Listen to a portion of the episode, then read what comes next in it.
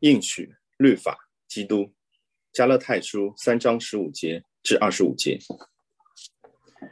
弟兄们，我且照着人的常话说，虽然是人的文约，若已经立定了，就没有人能废弃或加增的。所应许的原是向亚伯拉罕和他子孙说的。神并不是说众子孙，指着许多人，乃是说你那一个子孙，指着一个人，就是基督。我是这么说。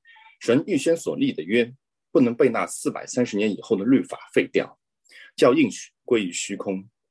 因为承受产业，若本乎律法，就不本乎应许。但神是凭着应许，把产业赐给亚伯拉罕。这样说来，律法是为什么有的呢？原是为过犯天上的，等候那蒙应许的子孙来到，并且是祭天使经中保之手设立的。但中保本不是为一面做的。神却是一位，这样律法是与神的应许反对吗？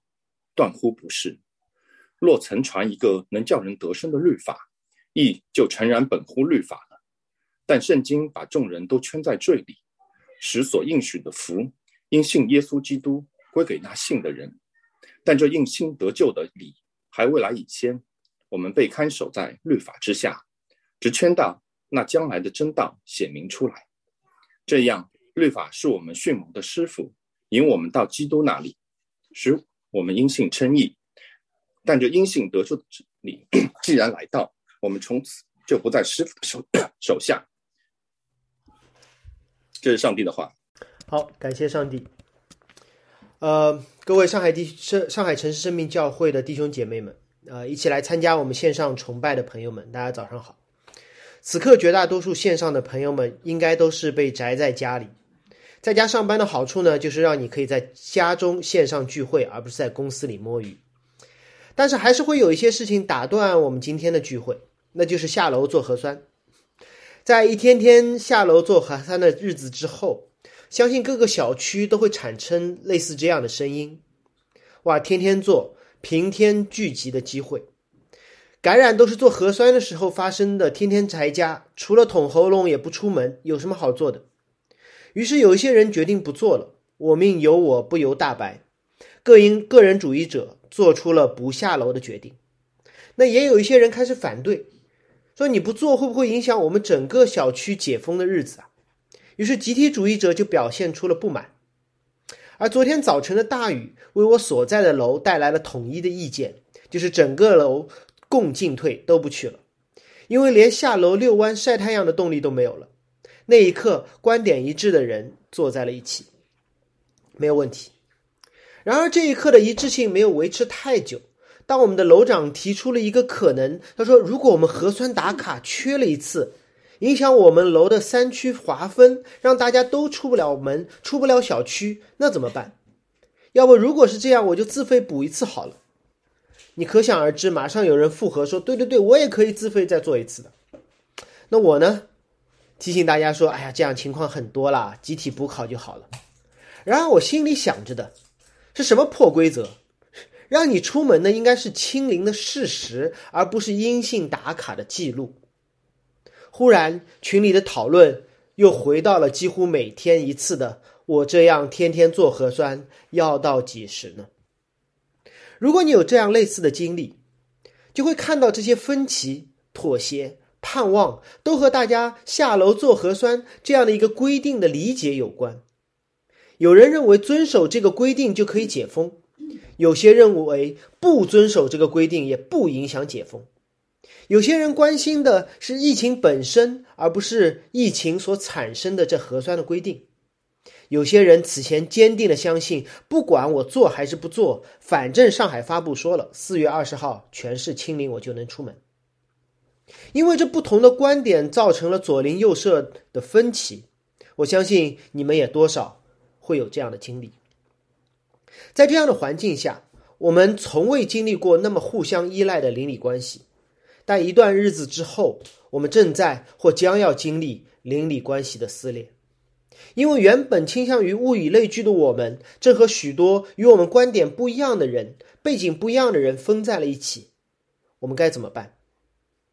我们以为找到了方法，那就是更加的细分，分小区改成分楼，分楼改成分户，分户到后来会改成分人，那么那个时候需要的可能就是个二三十公分见方的小方舱，那叫死亡。那翟家也是如此，刚开始我们几个人同仇敌忾，一起会挺过去的，然后出现了问题，说谁抢菜，谁做饭，谁洗碗，谁鸡娃。而当我们设定了规则之后，事实显明，规则只能带来短暂的平安，而更大规模的撕裂即将发生。奥密克戎还没有死，我们就先完了。这其实很像加拉太教会。当保罗建立的时候，大家会觉得哇，福音好棒，我们要和这群人一辈子，不一样没关系。然而，当熟悉了之后，当犹太人和外邦人一起开始吃饭的时候，坐在一桌的时候，他们开始因为是否遵守摩西的律法而产生了分歧。哎，你为什么吃猪肉？哎，你为什么没受割礼？哎，你的手没有洗呢？进而选择了彼此的隔离，吃猪肉的一桌，不吃猪肉的一桌。你可想而知，之后还会有更多的细分：蒙头的一桌，不蒙头的一桌；喝酒的一桌，不喝酒的一桌。他们以为分桌吃饭是解决问题的方式，对不起，这不是，这是律法主义带来撕裂的结果。而保罗不断用犹太人熟悉的旧约圣经、外邦人理解的希腊逻辑，帮助这个教会回到福音，产生那真正的合一。今天刚刚凯文读的这一大段希腊式的论证，让我们看到保罗从两方面回应了律法的问题。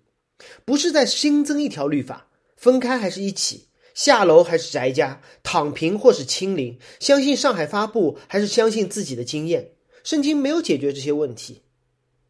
圣经让加拉太人看到一个不变的应许，早于这后来产生的律法，而被加拉太人视为金科玉律的律法呢？它不是它的本质，而是一个把人指向基督的路标。这是我们今天要看到的保罗的这两方面，不是三点了，是两点，就是上帝的应许早于上帝的律法，而上帝的律法呢，把人指向上帝的救赎。应许早于律法，律法把人指向救赎，所以你会看到律法只是一个中间过程。用化学的语言来说，律法是催化剂。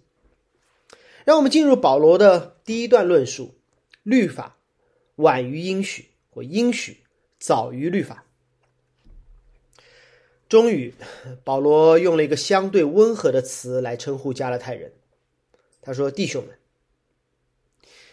当我们讲了一大段的两将近一周多的加呃出埃及记，帮大家回忆一下保罗的这些加拉太弟兄们问题在哪里？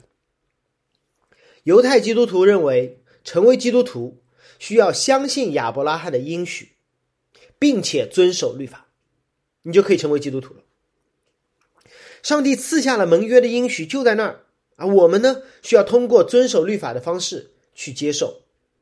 哎，听上去好像挺像那么回事儿的。放在今天，就好像你时不时的在教会里听到说，上帝爱你，对于有一个永恒的计划，只要你遵守律法，就可以成为他的儿女。还有一首歌，在圣诞节我们以前经常唱。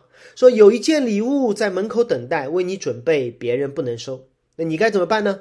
主动的去收，机会难得，不可错过。所以神把礼物放在那儿，你主动的去拿，你就得救了。要要把握时机，这还是一门宣教课的名字。终于，上帝的应许通过亚伯拉罕告诉了我们，上帝的方法通过摩西给了我们两下加持，我们就得到上帝的恩典了。所以。犹太基督徒会对外邦人说：“为了你的好处，弟兄啊，请你不要只信亚伯拉罕的神，也一样遵守摩西的律法。如果你错过了一个，哎，你可能最终没有得救赎。真的是这样吗？或者这样的一个一个救恩，这样的一种神学，到底像什么呢？今天我。”如果我来看加拉太的神学，我觉得他们不像圣经里所记载的福音，而像今天我们很多人都在实践的抢菜攻略。转发抢菜攻略没有用的，扫那个二维码也没有用的，你要行动起来，设好闹钟，拿出你尘封已久的筋膜枪。六点半美团叮咚，八点每日优先，十五分钟后京东到家，九点盒马。终于，我靠自己的努力，不再靠团长了。冰箱满了，命被续上了，救恩稳固了。我在亚伯拉罕的怀抱当中得安息了。而这个时刻，你的产生的情感不再会是感谢上帝，而是觉得自己好棒。我牺牲了我的睡眠，牺牲了我的手机，牺牲了我的钱包，自己救了自己，而不是靠基督那白白的福音。这是人神合作的异端，不是基督教的福音。而保罗要彻底破碎这种亚伯拉罕的信心，加上摩西的律法，才能够称义，才能够得救的异端。这是异端。让我直接给大家一个正确的公式：正确的公式是亚伯拉罕的信心显出了他的重生，并产生了好行为。亚伯拉罕的信心。显出了他的重生，并产生了好行为。我女儿相信我是她的爸爸，显出了她是一个被生出来的孩子，并且她可以表现的像一个合家的闺女。而加拉太的异端是他们认为亚伯拉罕的信心加上摩西的律法才能够称义，并且得救。那就变成了说，我女儿说：“我相信你是我的爸爸，并且我遵守家中一切的规矩，你能不能收我成为你的女儿呢？”这显然是有一大堆的逻辑 bug。当然，我们还有一种需要避免的，那就是以为亚伯拉罕的信心产生了得救，但不需要好行为。这是在保罗格林多前书里面要解决的。为了继续把加拉太人救出律法主义的异端，保罗在这里使用了希腊式的辩论方式，通过一个众人皆知的认可的常识来论证自己的观点。保罗说：“我且照着人常说话常话说，照着人的常话说。”显然，这不是圣经的话，这是常识。基督徒不是信圣经，不信别的。我们的良心、我们的理性、我们的常识，是帮助我们更好的认识上帝，来理解圣经的。那么，保罗所说的常识是什么呢？他说：“人的文约若已经立定了，就不能废弃或加增。”这一点其实让人不太理解。我相信线上有在座有很多律师的，合同订立之后执行的时候，能不能增加或减少？能不能？可以的。连美国宪法都可以加第一、第二、第三、第四修正案，合同更可以改动。在今天这个不可抗力的分成情况下，许多的劳务合同、买卖合同都更改了。你原本约了外地客户九点钟的会，到了点你发消息说不好意思排队做核酸呢，你的客户说会说哦违约了赔钱吗？不会，他说哎上海这一波太惨了，理解理解，注意安全。好了，跟我说一声。上月我约了好多人吃饭喝咖啡，现在都变成了云聊天，减少了吃喝，增加了聊天时间。显然这些约立定之后都改了，但似乎我们不会觉得这是毁约，对吗？那保罗到底在说什么？显然不是圣经中的立约，他说是人常说的，而是罗马律法下的某种约定。凭我们的常识，这些合同的执行是一定可以更改的。但保罗似乎在说一种成文之后就不能更改的法律文书。有人知道这是什么吗？什么是成文之后就不能更改的？我们现在也有，我说出来你一定会同意。成文之后不会因为环境，甚至不会因为其他的律法而改变的，那个文件叫遗嘱。没错，保罗在这里不是在说普通的文约，而是说遗嘱。当遗嘱立定之后，当当事人死了之后，就不会在遗嘱上增加或减少了。增加和减少是一件严重的事情。如果有人立遗嘱说，我要让我的儿子继承我的三套房，那爸爸死了之后，有没有人能够随便篡改呢？说，哎呀，三套房住不下的，没有用的。哎，给儿子两套隔壁王阿姨一套，不行的，对吗？在爸爸死后，如果新的监护人觉得这个儿子读书不好，他可不可以在遗嘱上增加一项，说你考取大学了才能拿第一套，研究生毕业了拿第二套，博士毕业拿第三套，给儿子好好的学习的动力，可不可以？哪怕结果是好的，但篡改遗嘱是对立约者的大不敬，是犯罪。这一点，罗马人同意，希腊人同意，加拉太人同意。我想你我也都该同意吧。那么保罗说，如果你理解遗嘱是不可更改的，那我们来聊聊上帝和亚伯拉罕所立的约吧。这个约是什么？如果你还记得去年此时。我们讲的亚伯拉罕的那个系列，在创世纪十二章，上帝和亚伯拉罕立约，包括了这几条：第一条，我让你成为大国；第二条，我会赐福给你；第三是万族因你得福，而这一切的福分是赐给你的后裔的。保罗从希腊人的逻辑辩论模式进入了希腊希伯来人的解经模式。当上帝对亚伯拉罕说：“我要让你成为大国，我要赐福给你。”后面我们知道是关于土地、关于后裔的祝福，很多的土地，无数的后裔，而最终亚伯拉罕之约要让万国得福，而上帝祝福亚伯拉罕土地、后裔和成为万国之福的那些福分，要通过什么样的方式给到亚伯拉罕的？一下子给他好多好多的后裔吗？一下子给亚伯拉罕大片大片的土地吗？不是，上帝对亚伯拉罕说：“来来来，你看看你眼前的茫茫大地，这些都是我要赐给你的。而我怎么赐给你呢？我要把这块地赐给你的后裔。”保罗解释的就是这段经文，作为犹太顶级的律法师，师出名门，对旧约圣经了熟于胸。保罗对加拉太教会的犹太基督徒说：“你们读的这段圣经，你们读懂了吗？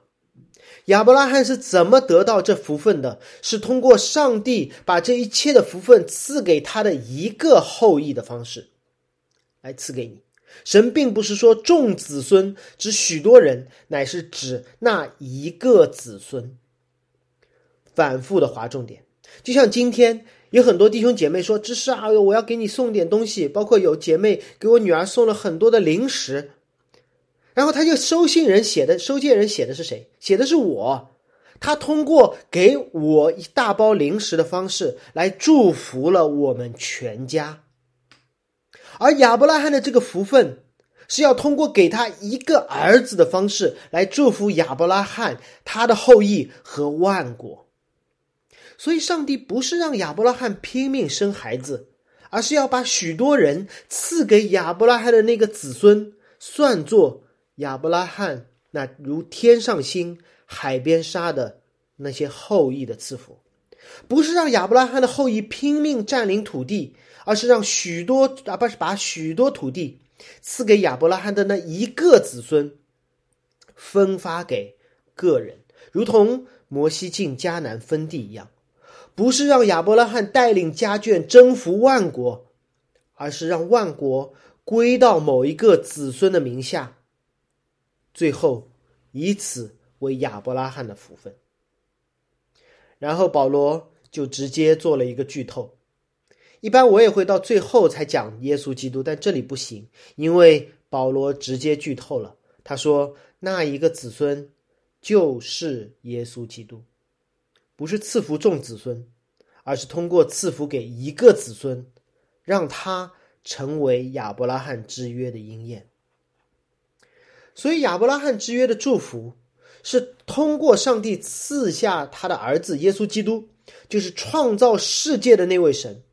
然后，耶稣基督告诉他的门徒：“你要把福音传遍地极，而我会常与你们同在。”这样的一个方式。应验亚伯拉罕之约，这像什么？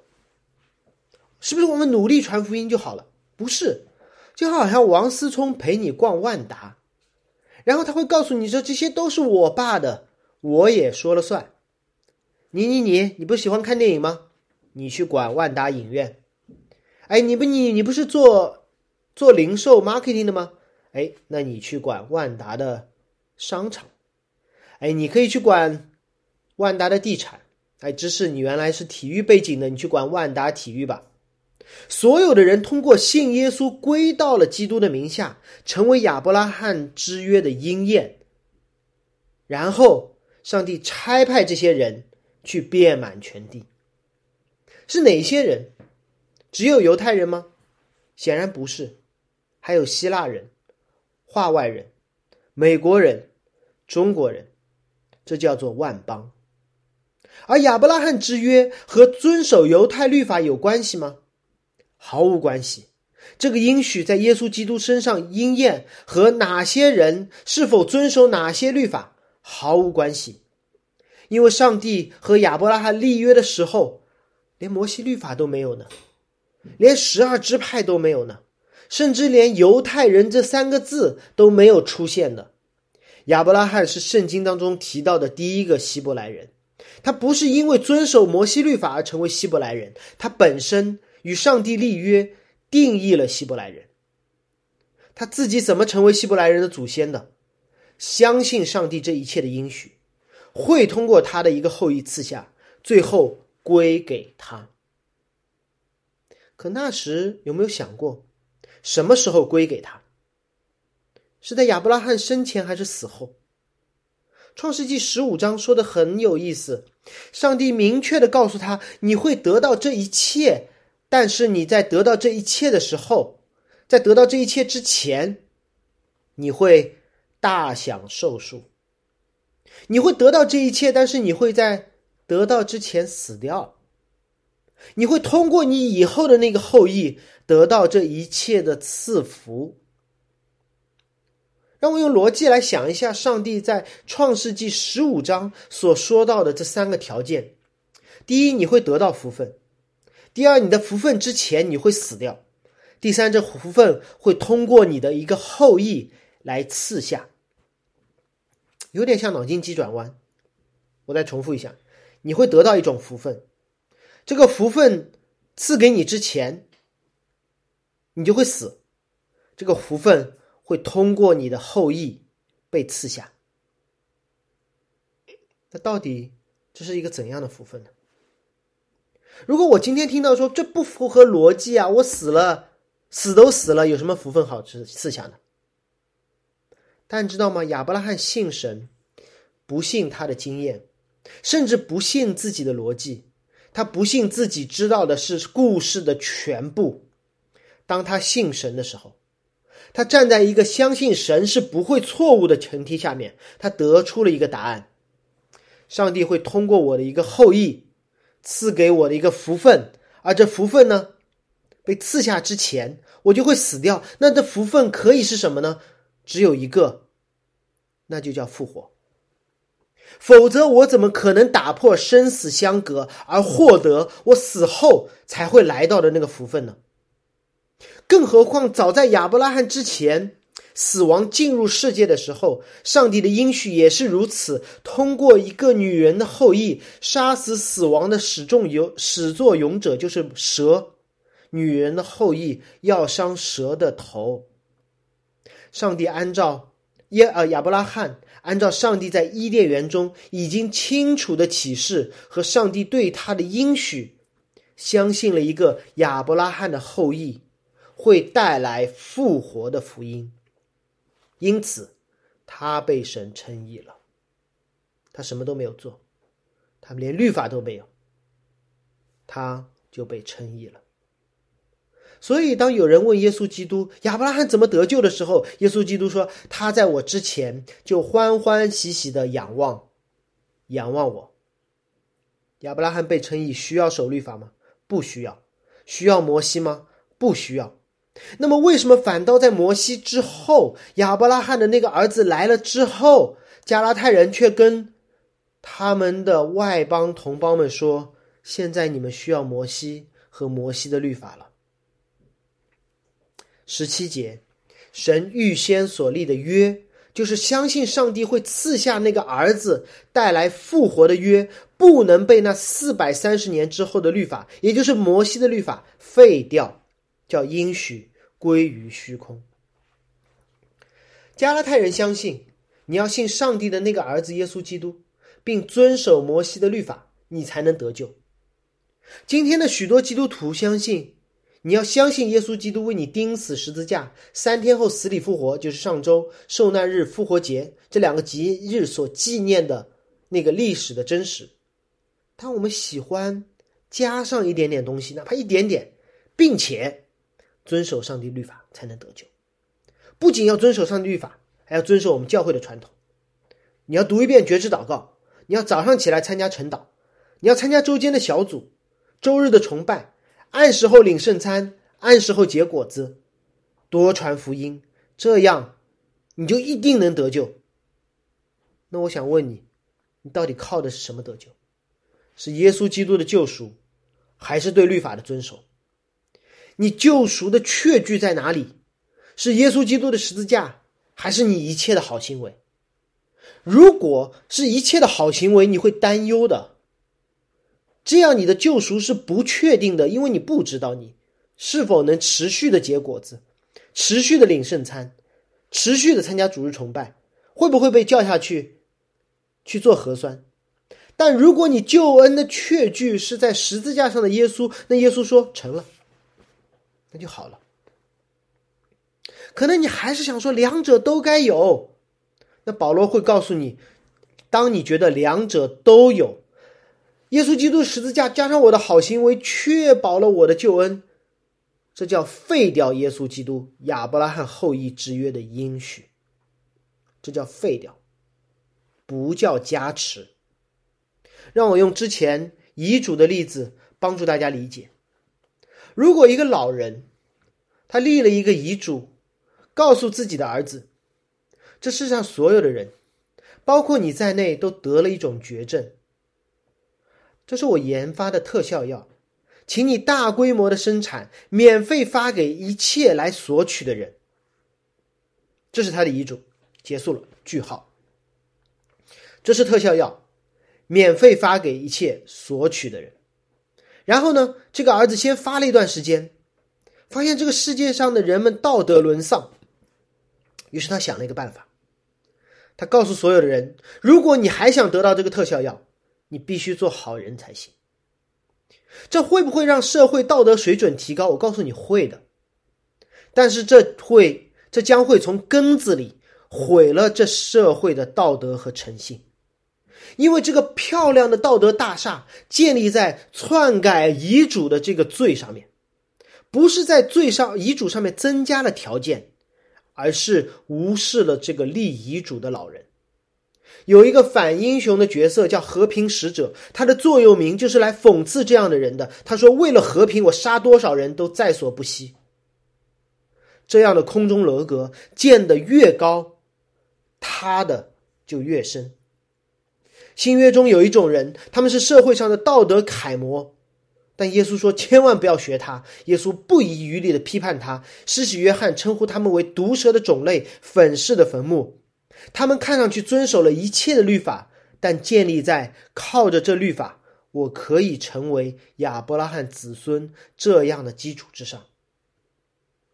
他们被称为法利赛人，他们一切的道德都建立在无视亚伯拉罕之神的这基础之上。他们通过废掉亚伯拉罕应许的方式而成为亚伯拉罕的子孙，这不是另辟蹊径。这是荒谬无比。有没有想过，律法主义者他们传的那个是什么样的福音？你废掉亚伯拉罕因信称义的应许，这样你就可以成为亚伯拉罕的子孙。你觉得亚伯拉罕会同意吗？那位和亚伯拉罕立约的上帝会同意吗？亚伯拉罕是怎么成为亚伯拉罕的？他是如何确信他一定可以得得到这个应许的？是通过自己的努力吗？还是通过对上帝的相信，保罗在第十八节说：“凭上帝的应许，他怎么知道的？”让我们回到创世纪十五章，因为在那里亚伯拉罕也问了一句：“我不能迷信你要赐给我的那个后裔啊！我现在儿子也没有，年纪也大了，我怎么知道你会应验这个约呢？在去年的这个系列当中，我也讲过，呃，川哥也讲过一次。但我想今天让我们再看亚伯拉罕怎么知道，怎么确信上帝会守那个约。当亚伯拉罕问上帝：“我怎么确保你说的这些会实现呢？”我想当时。耶和华错过了引号哈，如果我是耶和华，我会觉得他错过了大好的颁布律法的时机。如果亚伯拉罕问上帝说：“我怎么确保你的这个约能够在我身上实现呢？”如果我是上帝，我就跟亚伯拉罕说：“来来来，这是我的律法，如果你遵守了，我就赐给你儿子。”如果你遵守了，我就让你成为大国；如果你遵守了，就让万国因你得福。咒诅你的，我咒诅他；祝福你的，我咒诅他。祝福他。如果你真的守住了，一定要守到底，我一定会让你死里复活。我告诉你，所有的罪人都爱这一套的。就好像今天，如果有人在群里面问我，怎样才能够出街呢？我怎样才能够离开我的小区呢？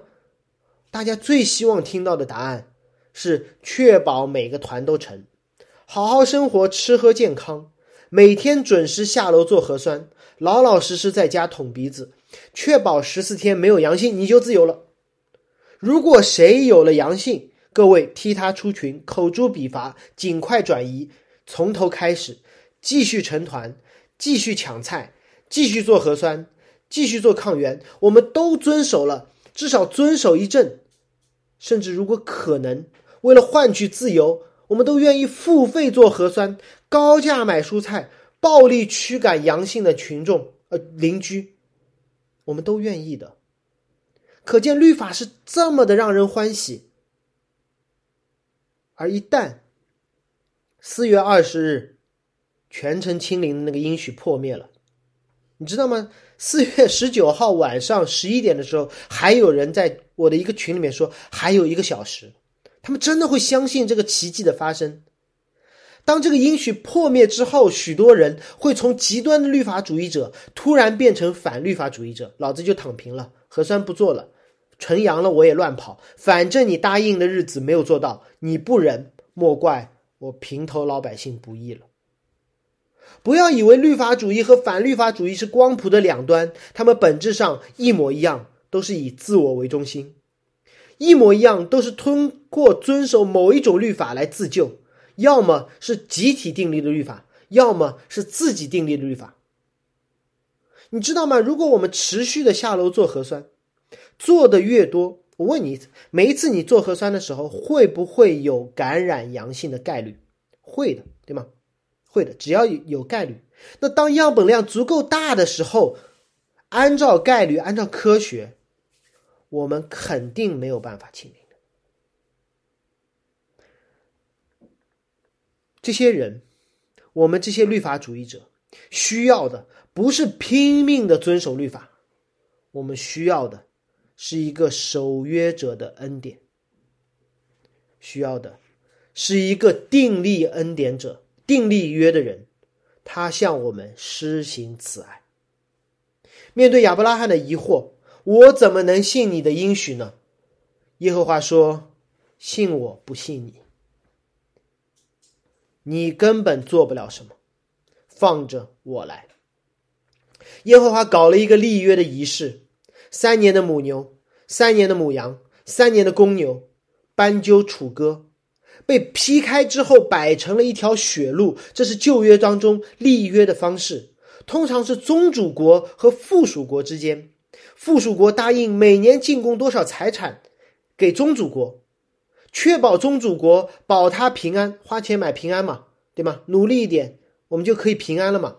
确定好每年的份子钱是多少的时候，宗主国会拿来这些动物劈开之后摆出一条血路，说：“来来来，小弟。”你从中间走过，意思是说，如果你做不到这些进贡，守不住这个约，就莫怪我把你像这些动物那样劈开了。那么你觉得这是谁应该从这条血路中走过呢？当然是亚伯拉罕嘛！上帝要祝福他，亚伯拉罕你应该遵守一些，你遵守不了你就被劈开嘛。然而，然而这时没有赐给他律法，也没有让亚伯拉罕从血路中走过，他被上海上帝按在了黑暗之中，代表上帝同在的烟和烟的炉和火把，一个冒烟的炉，一个火把，以色列人懂的呀。这不就是他们在过红海的时候带领他们的云柱和火柱吗？从审判的血路当中走过去，如同摩西把代表耶和华的杖伸向了那审判的红海。所以你看，圣经真的浑然一体。以色列人只要走干地就可以了，亚伯拉罕一一滴血都不用被沾到。这个约，上帝守到底。上帝甚至让亚伯拉罕看见，在立约的同时，还看到了死亡，好知道这个约不需要增加，不需要减少，这个约如同遗嘱一般存到永远。上帝守约到底，和你亚伯拉罕是否遵守律法，是否卖老婆下埃及，是否与你使女同床，是否把约瑟献祭，都没有关系。这个约，上帝用自己被劈开的代价，信守到底。所以，遵守律法在得救的事上面有没有贡献？毫无贡献。那可能这时你会问了：那摩西干嘛来着？那这是你的意思是摩西颁布的律法都没有用了？那为什么创世纪十九章之后这么大段的内容都还被记在里面？删掉就好了嘛？我们当中还有小朋友正在背那《星辰要理问答》当中的摩西十诫，忙什么嘛？别急，我早就预判了你的问题，而保罗呢，就早就预判了我的预判。他紧接着，为了避免大家产生这种律法无用论的想法，开始了十九节之后的论述。这是我今天要讲的下半场。上帝的律法把人带向基督的救赎。上帝律法不是没有用的，它不带来救赎，但是它把人带向那位救赎的基督。保罗说：“这样说来，律法是为了什么有的呢？对吗？”保罗替你问了这个问题，然后他给了一个答案：不是律法没有用，而是律法原是为过犯添上的。保罗没有先给出律法的功效是什么。而是提醒熟悉旧约的加加拉太人，你们有没有想过，律法是在什么情况下产生的？当然，他在这里指的是摩西律法，包括了敬拜的律法，除了我以外，你们不可有别神；包括了刑事的律法，不可杀人，不可奸淫；包括了民事的律法，不可做假见证陷害人；包括了礼仪律，不可用母羊奶煮小山羊，以及。出发的条例，触触犯的条例，就是当你违背了律法之后，你该怎么办？要么等待一段时间，要么献祭赎罪，要么逃到一个城里，要么被石头打死。当你犯罪之后，你是有处罚的条例的。Sorry，我说错了，口误。保罗说：“你有没有想过，摩西的律法是在什么情况下产生的？”是在埃以色列人被埃及化的情况下，以色列人被埃及同化了的情况下产生了。在埃及，他们敬拜各样的神；在埃及，以色列人被去人性化。出埃及记的第一章，法老建造的两座城市是有名字的，奴隶是没有名字的。就好像现在我们所在的城市叫上海，别人管我叫四十二号二零一。当我们这么去叫的时候，我们会意识到一件事：有些不对。他们在埃及的时候，法老杀人如草芥，以色列人也轻看自己和自己的孩子。整个埃及只有收生婆要舍命保孩子，父母呢则献上自己的孩子保自己的平安。在这样一个混乱、荒谬的世界里，摩西颁布了律法。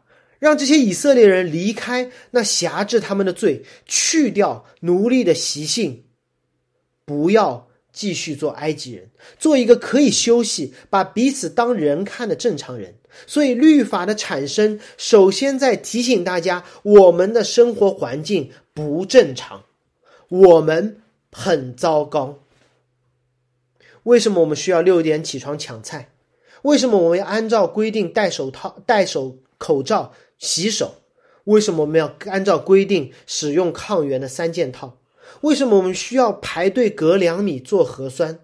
按照一套必须画个流程图才能够理解的方式，决定我们的出入自由。这一切的律法在提醒我们：我们生活在一个病毒弥漫、罪恶滋生的时代。律法提醒我们，这是一个糟糕的时代。你可以想象，在亚当犯罪之前，在伊甸园中，上帝会不会给他一条律法，说记得上闹钟，早上六点半起来抢菜？不需要的，那时候不需要这条律法，因为地里的菜蔬极其丰富，园中所有树上的果子他都可以吃，唯独一棵树不可吃就是了。上帝不会告诉亚当你要戴口罩，你要洗手，因为不需要的，一切的动物都是好的，连病毒都归亚当管理。会不会让亚当和夏娃之间多一条律法，说间隔两米？不会的，他们原本就是一体，骨中的骨，肉中的肉。只有当犯罪之后，他们开始自我隔离，地里长出荆棘和吉利，动物也不再友好。所以这些律法是罪的产物，罪的产物怎么可能把我们从罪中救出来呢？不可能的，因为该隐杀了亚伯，上帝才颁布了杀人要受审判的律法；因为以色列人被埃及同化，上帝才颁布了十诫和各样的礼仪，让他们去埃及化。同样，不要以为律法会避免我们的犯罪，律法甚至可以。促使我们的犯罪，因为律法总是滞后的，律法让人看到那那堕落的边缘，而人的罪性不仅让人靠近这边缘，还让我们远离那好的原点。人的罪性甚至会让人越过雷池。我举两个例子，你们就可以明白为什么律法甚至可能。会让人犯罪。我有一个韩裔的基督徒朋友，他是韩国人，成长在韩国的教会。如果教会圈搞一次律法大赛，我会认为我们有些韩国的弟兄姐妹未必会输给法利赛人。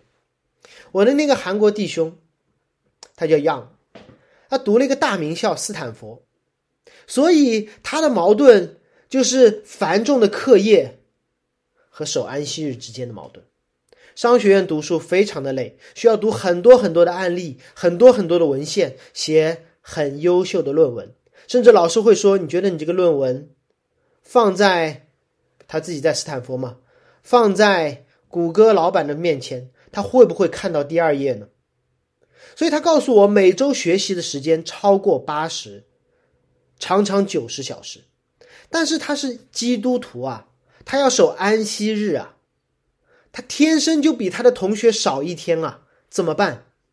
而且他所在的那个教会不是周日上午我们这样一个半小时就结束了，他们的牧师要求他的会众二十四小时守安息日，二十四小时内你不可以做任何和你身份相关的事情。对他来说，就是每周有二十四小时不能。触破任何的学术的问题，不能打开他的电脑，不能翻开他的案例，不能和他的教授聊天，不能跟他的同学讨论案例。但是有许多的作业是在周一交的，怎么办？你们做过学生的，你们知道，如果周一上午八点钟你要交作业，你绝对前一天是通宵的。但前一天是周日啊，你要守安息日啊，怎么办？所以。他会把所有的阅读、所有的讨论在周六做好，然后整个周日，他不打开电脑，他不碰所有的文件，不和弟兄姐妹、不和他的同学联系，他把论文在腹中打稿，叫打腹稿，对吗？开头怎么写？想想想，论证分几段，结论是什么？然后等到十二点的钟声响起的时候，打开电脑拼命码字。而他说，每次总能在 deadline 之前交出满意的答卷。他遵守律法了吗？他压着律法的边界遵守了。他周日敬拜了吗？韩国长老会可不是我们这样。他告诉我，从周日早上的晨祷他参加了。上午的崇拜他参加了，下午的崇拜他参加了，晚上的爱宴他也参加了，但全天他在昼夜思想他的论文。律法的边界似乎把他圈在了教会，但他那一天和神毫无关系。所以律法让我们看见那条边界，以至于我们尽可能的离神很远很远。另外，律法还会让人犯罪，律法会勾引人犯罪的。你去网上搜一下，多少人是被包装上说不要把灯泡放进嘴里的警告提醒了，然后把灯泡放进嘴里的。律法放在那里，但罪人看到律法的时候产生的未必是敬而远之的惧怕，更可能是对自己的自信、好奇而带来的。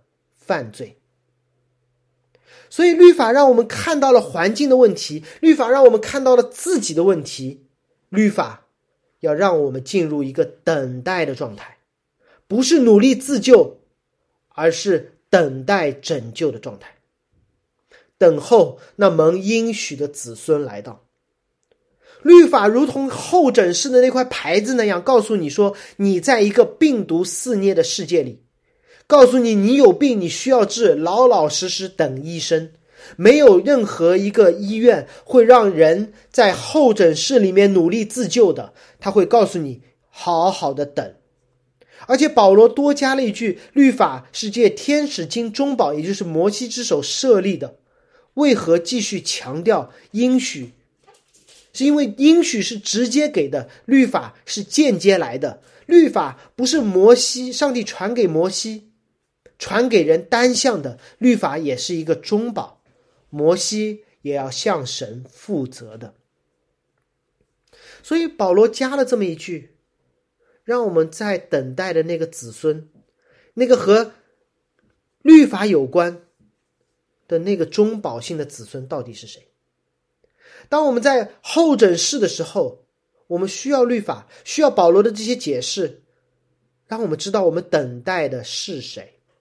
我们需要等待的一个代表人按着律法向神负责，代表神颁布律法向我们负责的一个中保。所以保罗不是一个反律法主义者。当他自问二十一节，律法是与神的应许反对吗？他的回答说：断乎不是。可能你读加拉太书读到到现在，你会觉得说保罗是不是恨死律法了？保罗说：“我不恨律法，我恨律法被滥用。律法不是和应许合作带来救恩的，律法也不是那些反律法主义者认为反对应许的。上帝的应许没有让后来的律法失去功效，律法有律法自己的功效，但绝不是让你得救。”就如同你再怎么测核酸，也不会让你的阳性转成阴性，对吗？这就是律法。律法是试验你，提醒你你在疫情当中，提醒你你有罪或无罪。但是你怎么插鼻孔都不会让你变成阴性。那律法的功效是什么？二十二节，圣经上下文来看，就是摩西的五经。那律法把众人圈在罪里。使所应许的福因信耶稣基督归给那信的人，律法把人控制住，等医生。而保罗继续让这个监狱的比喻显得显显得更加的清楚。但这因信得救的理还未来已先，我们被看守在律法之下，直圈到那将来真道显明出来。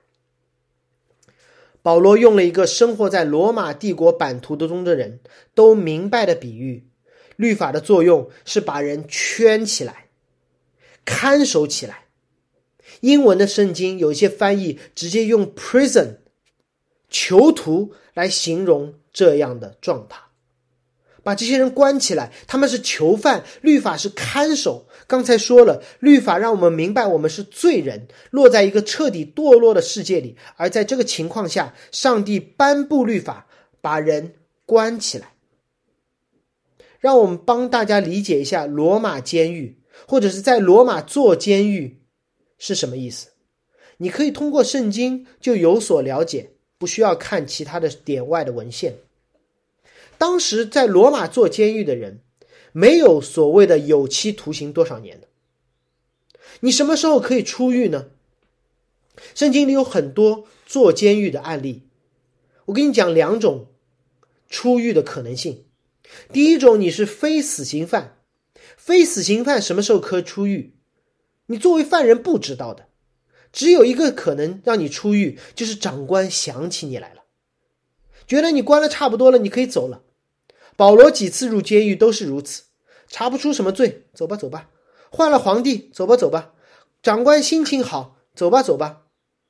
所以，当你在罗马监狱里的时候。你不会通过劳动改造而出狱，你只可能通过一个监狱外的人决定你可以走了。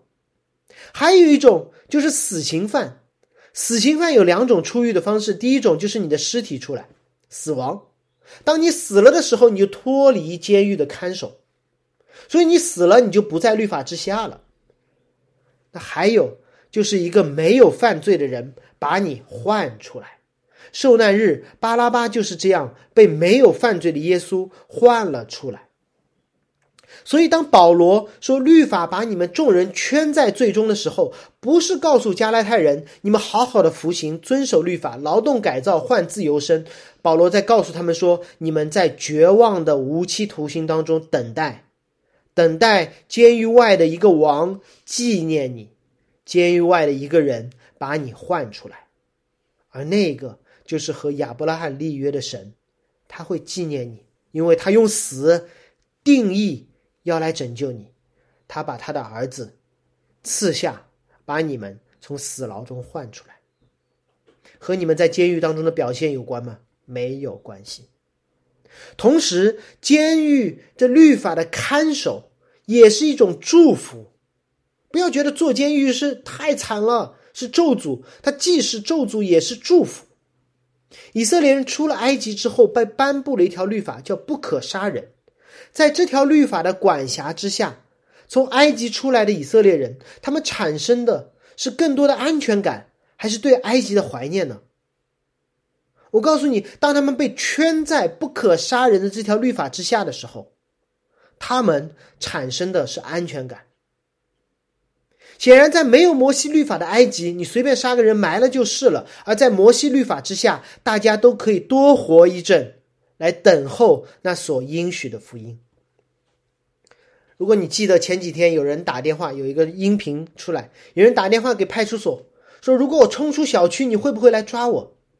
派出所人说：“你不要冲出小区。”那个人说：“我就问你，我能不能坐监狱？我在家里会饿死，但是如果你抓了我，我在牢里会吃到饭。”被看守在律法之下不会带来救恩，但是可以让你更好的活下去，这是律法的功效。而最后，保罗用了另一个比喻来解释律法的功效：律法是我们训蒙的师傅，引我们到基督那里，使我们因信称义。什么是训蒙的师傅？按字面意思，是罗马人的一种奴隶。训蒙的师傅不是老师，是一个奴隶。的职能，奴隶负责保护孩子，他既是保姆也是保镖，同时也负责惩戒儿童。在罗马的绘画当中，迅猛的师傅会手持藤条，既保护孩子打走坏人，也责打孩子使他归正。但他绝对不是教育者，他按照父亲所给的条款来保护孩子。好好的，不要被外邦其他的文化影响，同时不会被欺负。他是保镖，他是监督，他是书童，但他绝对不是拯救者，不是老师。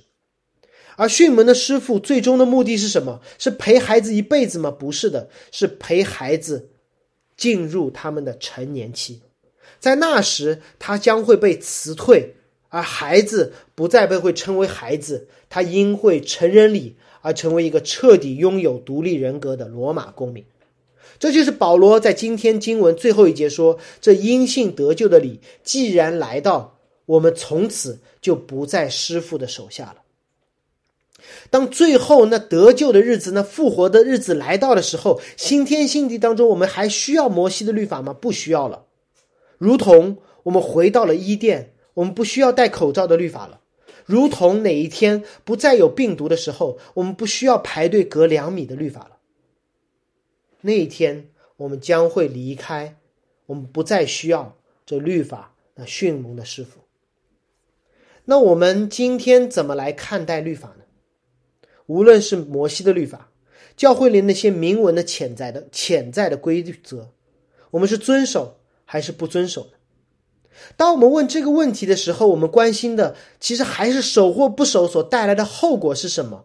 保罗说了这么一大段，就是让我们知道律法的目的不是守或不守它的结果，律法的目的是让我们知道我们的处境，等待基督的救恩，等待基督的再来。遵守唯一的结果是让我们更好的等待，而如果我们等到了呢？如果一定会等到呢？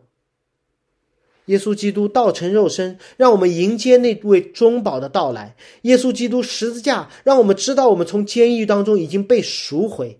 耶稣基督死里复活，让我们相信死亡的咒诅可以打碎。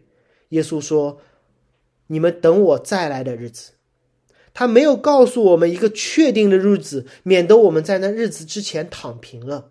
但他告诉我们如何等待那个日子，就是遵守他的律法。在耶稣第一次来和第二次来之间，我们不再是等候诊室中的等待，是我们连续测出阴性，要马上从方舱回家的那批人。你回到回到的那个家有多好，就会影响。你此刻等待的行为，你知道吗？你回去的那个家有多好，你会影响你此刻等待中的行为。如果你知道那个家里面什么都没有，你会把方舱当中的食物存下来带走的。如果你等待那个家也需要天天抢菜，你会宁可留在方舱中的。而如果有人知道我要去往的那个家中衣食无忧，你会把所有的东西都留给你的病友。我甚至听说有人把 iPad 都留给病友，让他快乐的等待。如果你知道你家中有爱人和孩子在等你，你会此刻就和方舱当中的室友分享你将会经历的喜乐和盼望的。如果你去往的是一个律法圈外、没有眼泪、不再死亡、没有哀哭。没有疼痛的世界，你会在方舱当中做什么？你会告诉那个世界有多好？你会告诉你的病友们，一起去往那个新天新地。最后，我想告诉大家一个很有趣的事情，就是最近有一首歌被广泛的转发，是《悲惨世界》当中的一曲，既是插曲也是尾声，叫《Do you Hear the People Sing》。你可听见人民在唱歌？大家都在转发这首歌，表达自己的愤怒和对自由的盼望，而且大家都喜欢配上休·杰克曼、安妮·海瑟薇的那个电影画面的版本。这首歌是这么唱的：你可听见人民在歌唱，越过壁垒，有一个我们渴求的新世界。你可听见人民在歌唱，远方的鼓点，那是先行者带来的未来。我们一起等待明日曙光。我们渴求一个壁垒之后的新世界。我们听那鼓点是先行者带来的未来。所以这群人不是在战斗，不是在把巴黎变成新天新地。他们等待那个新行者把未来的新世界带入到巴黎的街头。但是你是否知道这首歌被唱了两次？在这整个的电影当中被唱了两次，第一遍是在巴黎街头的高唱，他们要反抗。唱完之后，巴黎人民的起义就被镇压了。那些唱歌的很多人都死去了，倒在街头的血泊中。然后到了片尾，这首歌再次响起，就是被大量转发的那个片段。这首歌的尾声并不是一个叙事，而是一个意象。这个意象，这个场景是在 Run Run 临终之前，他的想象。所以你看这个歌，你转发这首歌，你要知道它的上下文。然后让祷告求主赦免他的罪，期待与主见面。那一刻，他面对死亡，也面对上主的花园向他敞开，那就是耶路撒冷，新天新地。那改变之后的伊甸，所以这首歌不是一首战歌，而是一首凯歌。巴黎人民的起义在街头被镇压了，男主角要死了，悲惨世界继续的悲惨。但画面中高歌的人，如果你看了整否整部电影，在最后那首画面当中，高歌唱这首，你可听到人民在歌唱的那些人，很多是正片当中已经死去的角色。那挥舞的旌旗的那个小男孩，叫加夫罗切，而之前有一首叫《加夫罗切之死》，他已经死在巴黎的巷战中了，而在尾声中他复活了。还有一个穿着红衣的，叫 Angela，他已经死了，但在尾声中他复活了。有一个长发的叫 Anthony，他已经死了。但他最后一起唱，即将死去的让啊让，他有一个年轻的身体在人群当中死，和他们一起唱。他们被那个从死亡中走出，从天重新降下的基督，带到了那个壁垒之后的那个新天新地。在巴黎街头的战争，他们都死了，而面对死亡的战争，他们因为基督的复活。他们全胜了。如果亚伯拉罕的盼望、摩西的盼望、加拉太人的盼望、巴黎人民的盼望、今天上海人的盼望，都可以聚焦在那个死里复活的基督身上，那么，当我们在上海唱“你可听见人民在唱”的时候，我们不是在呼召大家一起呐喊反抗，而是一起呐喊敬拜，传讲那个壁垒之后的新世界。让更多人经历那场永恒碾压死亡的胜利。在此刻的悲惨世界，无论是巴黎那流血的街头，还是在上海哀哭的声音中，活出一个复活的样子，敬拜上帝，彼此相爱，唱的不再是哀歌，而是凯歌，因为基督已经复活，他将再来，在这两下之间。我们已经得了那永恒中的自由。我们一起祷告：主，我们身在最终，活在律法之下，我们依靠律法是无法自救的。我们逃离律法，我们死得更惨。主，我们感谢你，让我们看到律法之先就已经有了应许。律法时代，让我们看清自己的样式。主，求你赐我们信心，看到你复活的大能。主让我们的眼光从我们所处的悲惨世界中，看到那壁垒之外的新天新地，而等待，等待你从那新天新地当中，带着新耶路撒冷来到此刻的上海，那我们就可以在任何的地方自由的传扬你的救恩，高唱你所带来的凯歌。奉耶稣基督名祷告，阿门。